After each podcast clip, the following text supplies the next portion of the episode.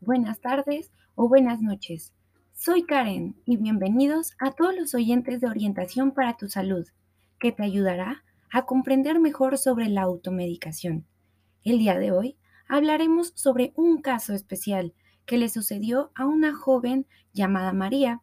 Ella padeció una enfermedad respiratoria grave hace mucho tiempo y desde ese momento su familia tiene la costumbre de tener medicamentos en su casa como muchos de nosotros tenemos.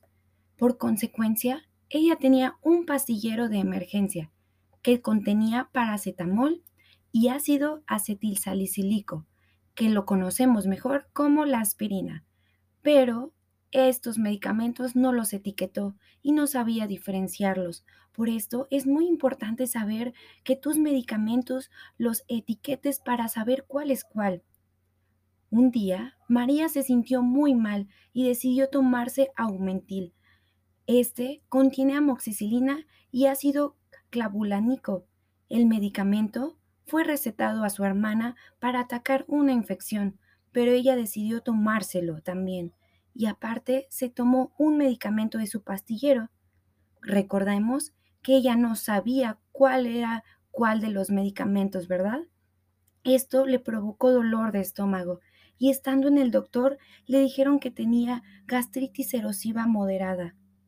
En este caso podemos analizar cuál fue el medicamento que María consumió de sus pastilleros y por los síntomas que adquirió concluimos que fue el ácido acetilsalicílico, que es la aspirina.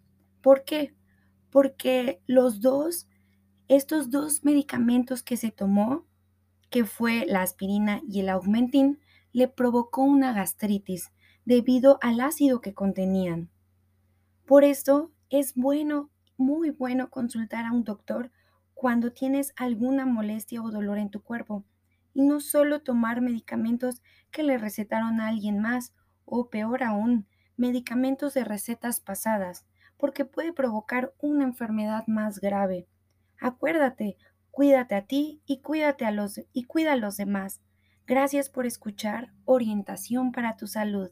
Te esperamos en el próximo podcast.